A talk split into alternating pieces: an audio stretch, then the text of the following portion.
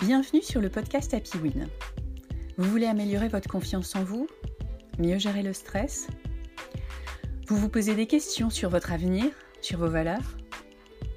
Vous voulez de l'aide pour vous motiver, pour atteindre vos objectifs? Vous êtes passionné, vous aimez les challenges, mais vous êtes freiné par des croyances limitantes? Ce podcast est là pour vous aider à rayonner et à vous dépasser. Je suis Laurence Godefroy, coach personnel et professionnel convaincu qu'il y a une pépite en chacun de nous.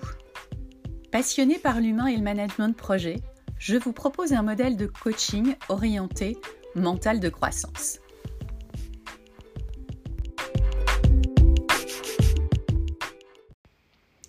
Bonjour à tous, j'espère que vous allez bien.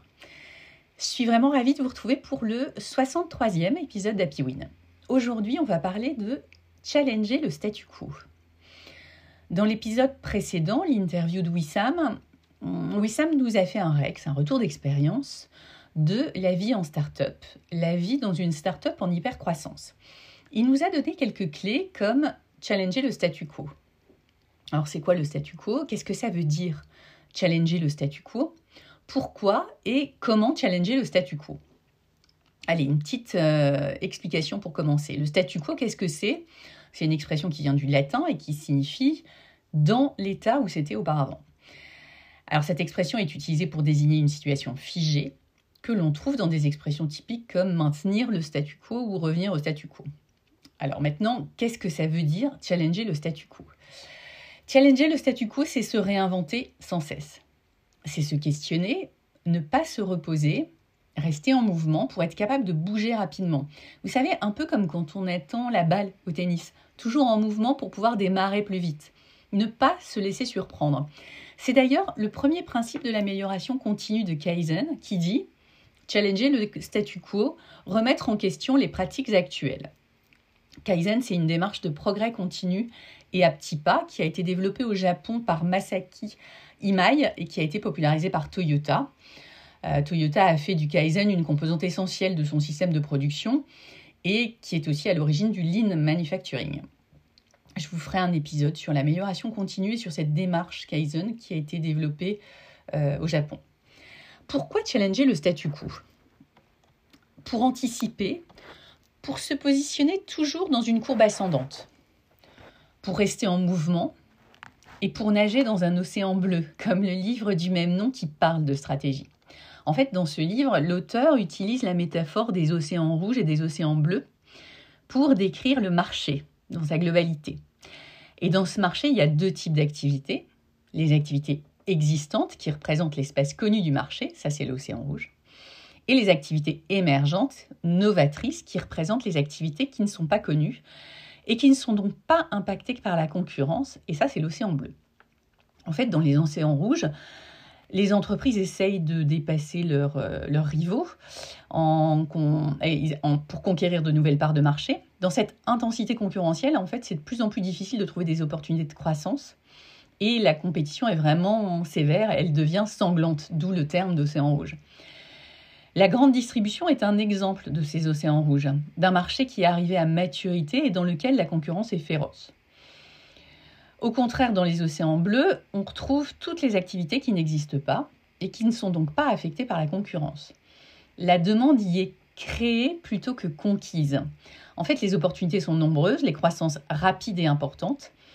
La compétition n'existe pratiquement pas car les règles du jeu n'existent pas. En fait, l'océan bleu, c'est une analogie pour décrire l'immensité du potentiel qui n'est pas encore exploré. Euh, alors, pour vous citer des exemples, Apple, Uber, Netflix sont des exemples de ces océans bleus, en tout cas quand ils ont démarré. Challenger le statu quo, c'est donc bien nager pour se trouver continuellement dans un océan bleu.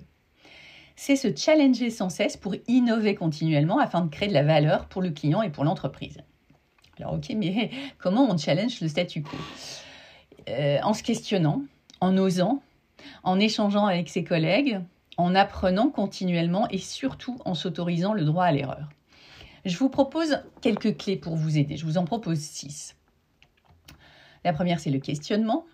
La deuxième, la prise de risque. La troisième, le droit à l'erreur. La quatrième, l'intelligence collective. La cinquième, l'apprentissage perpétuel. Et la sixième, les angles morts.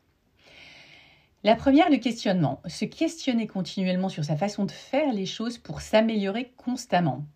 Vous pouvez d'ailleurs écouter ou réécouter l'épisode 38 de ce podcast sur se poser les bonnes questions pour plus d'éléments sur le questionnement. La deuxième clé, c'est la prise de risque.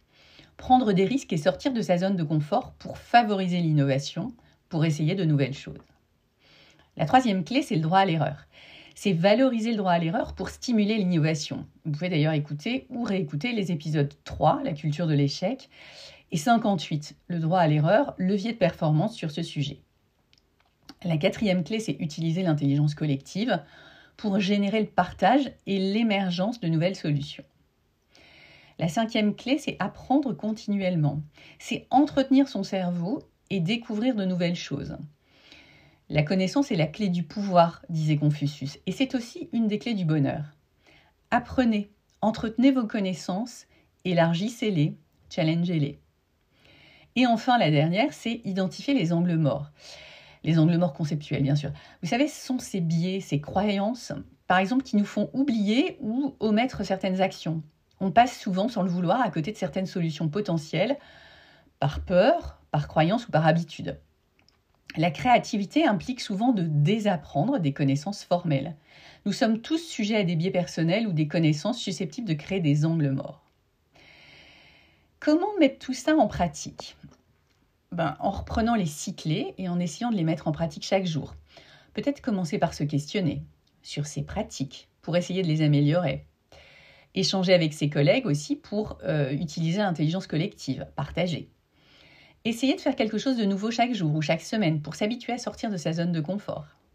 Apprendre sans cesse une nouvelle langue, faire une formation, essayer un nouveau sport, un jeu de stratégie ou juste une nouvelle technique ou une manière de faire dans son travail. En ce qui concerne les angles morts, c'est un petit peu plus compliqué seul, mais peut-être en utilisant les techniques de feedback. En synthèse et en conclusion, Challenger le statu quo permet de rester on track. Je vous laisse avec une citation intéressante sur le changement. Les espèces qui survivent ne sont pas les espèces les plus fortes, ni les plus intelligentes, mais celles qui s'adaptent le mieux au changement. C'est de Darwin. Allez, go, go, go. Je vous souhaite des changements et de l'adaptation pour vous réinventer sans cesse.